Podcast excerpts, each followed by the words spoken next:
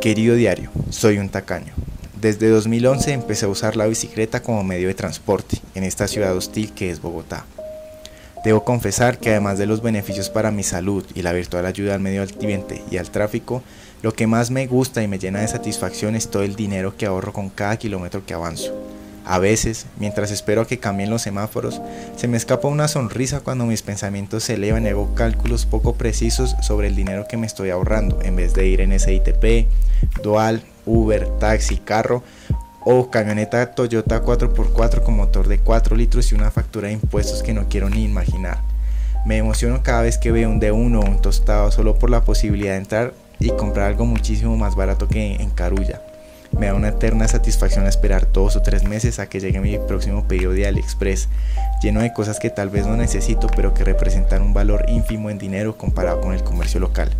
Me sabe muchísimo mejor la comida cuando no he tenido que pagar por ella y comparto mi tacañería con algunos de mis amigos. Creo que eso nos une aún más.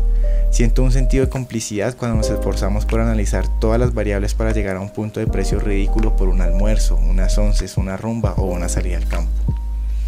Aunque la satisfacción que me produce estar pensando en obtener todo con la menor cantidad de recursos posibles me acompaña casi todos los días, también he sentido culpa cuando sí o sí debo pagar cantidades ridículas por imprevistos o quedar bien en reuniones. De vez en cuando me duele el hecho de pagar por servicios que perfectamente hubiera podido realizar yo mismo si tuviera algo de tiempo. Y he llegado a sentir tristeza cuando mi familia y amigos me juzgan por llegar con presentes poco adecuados o expresar mis tácticas y estrategias de ahorro, como usar determinada cantidad de veces la ropa antes de lavarla y que no se gaste de más, o las vueltas muy necesarias que hice para adquirir alguna boleta o premio en promoción o aceptar que ya llevo cuatro días seguidos comiendo de a dos o tres hamburguesas diarias tan solo porque están a 10 mil pesos. Me queda como un buen sentimiento pensar que nunca me ha hecho falta nada y siempre he disfrutado todo lo que he querido, así sea por el camino largo, difícil, truculento o miserable de la tacañez.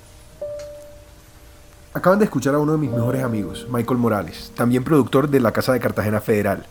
Michael, además de ser tacaño, es el más lindo de mis tres amigos, le gustan las bicicletas, la música de New Order y pescar y devolver truchas. Pueden seguirlo en Instagram como arroba michaelmj127, o sea, michaelmj127. En estos momentos estamos tratando de llegar a la mayor cantidad de gente posible, Así que es muy importante para nosotros que compartan el podcast, que mencionen en los comentarios a alguien que creen que pueda gustarle y que nos dejen saber sus opiniones. Gracias.